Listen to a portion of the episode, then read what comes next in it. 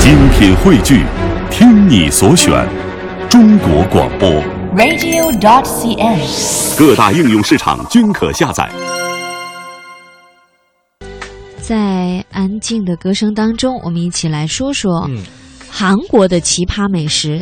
一说到提到韩国，可能我们就会想到一些比较美味的泡菜啊、辣炒年糕啊，烤肉啊。对呀、哎，我就自己找罪受的嘛，我提这茬干 嘛？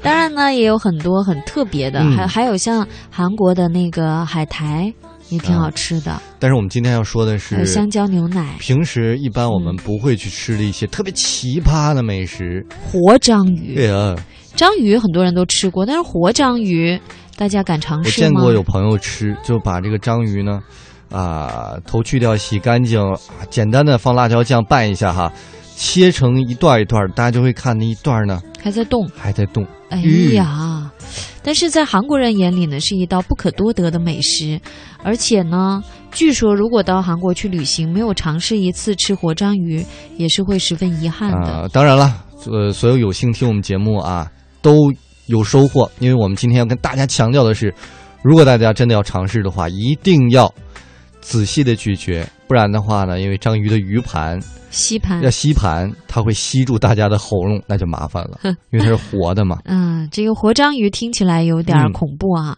那还有蚕蛹罐头，大家知道吗？哦，原来你说，我以为你说啊，我们说点不恐怖的，嗯结果你说我们说点更恐怖的。在韩国，这蚕蛹也是非常平常的一道家常菜。嗯，其实我也吃蚕蛹，我觉得这个、嗯如果你从小就一直吃的话，觉得还可以，但是你据从来说没蛋白吃质过，蛮高的含量，你吃过吗？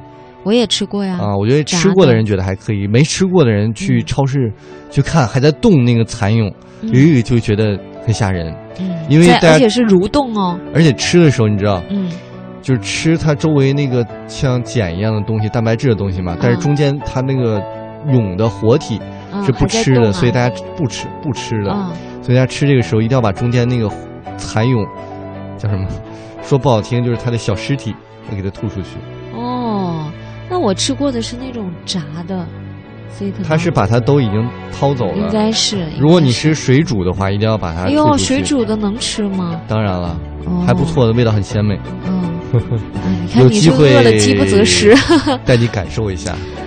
那没问题。嗯，再来说说韩国版的臭豆腐，臭豆腐不是我们经常能吃嗯到的那种，它是一种鱼，是斑腰鱼啊嗯，，非常臭，臭味很刺鼻，一般人别说靠近了，嗯嗯，那个别说吃了，连靠近都嗯觉得很难受。一般是将这种鱼呢切成鱼片儿，然后再配上一些泡菜、芥末、酱油和猪肉。哎呀，我这也挺一起奇吃，据葩说的味哈。道非常好。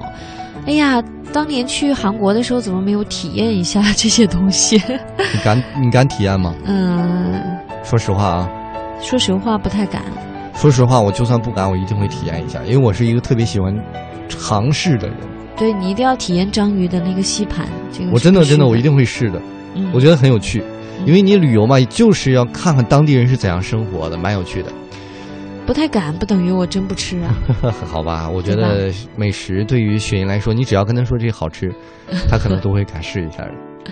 好啦，最后一首歌来自品冠的《美味关系》。嗯在歌声当中，我们乐游神州的旅程又要结束了。嗯，乐最游神后州，我们节目说到了很多美食哈，其实啊有的时候我们所有的人和人的关系，人和生活关系，对，就像我们和美食的关系一样，到底为什么哎呢？呀，我突然觉得乐游神州的粥都是喝粥的粥 了。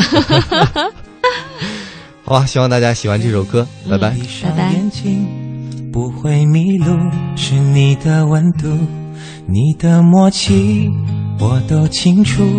吃你的苦，都很幸福。拥抱的我们就是蝴蝶，捕捉爱情的香味。没发现夕阳悄悄地在祝福。